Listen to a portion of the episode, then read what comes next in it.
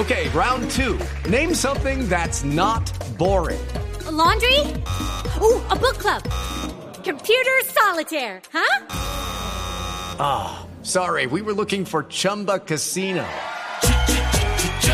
That's right. ChumbaCasino.com has over 100 casino style games. Join today and play for free for your chance to redeem some serious prizes. ChumbaCasino.com. No purchase necessary. Full prohibited by law. 18 plus terms and conditions apply. See website for details.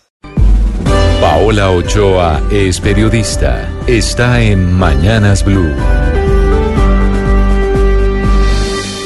6 de la mañana, 20 minutos, y en las próximas horas quedará radicada la ponencia de la reforma tributaria, una ponencia que no se parece ni poquito a la propuesta original del gobierno, salvo por unas cuantas cosas que se pueden contar con los dedos, como por ejemplo bajarle la renta a las empresas paulatinamente hasta llegar a niveles del 30% en cuatro años, dejarle las gabelas a la economía naranja y a las mega inversiones, dejarle los niveles de impuesto de renta para las personas naturales y adelantar la norma normalización de activos para que quienes tengan el dinero escondido lo devuelvan al país sin mayores líos. Eso en cuanto a lo que no cambia de la propuesta original. Entre las cosas que sí cambian hay obviamente varias. Entre ellas, dejar la tarifa general del IVA al 19% y no en el 18 y 17 como quería originalmente el gobierno.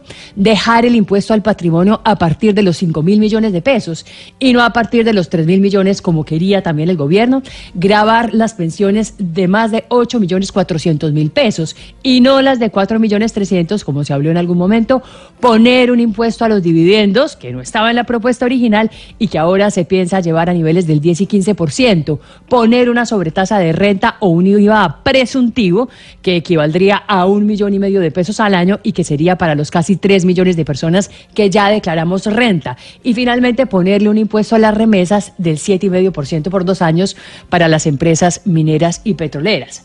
A todas estas sigue todavía la incertidumbre alrededor del IVA, pues si bien es cierto que ya se cayó la propuesta de grabar el 80% de la canasta familiar con la tarifa general, aún parece abierta la posibilidad de que algunos productos suban de tarifa, sobre todo aquellos que ya pagan un IVA del 5% y que podrían subir de ahí para arriba a partir de la nueva definición de la canasta básica mínima o canasta básica esencial un nuevo término que podría acuñar el gobierno si quisiera realmente hacer dos bloques entre los diferentes grupos de alimentos.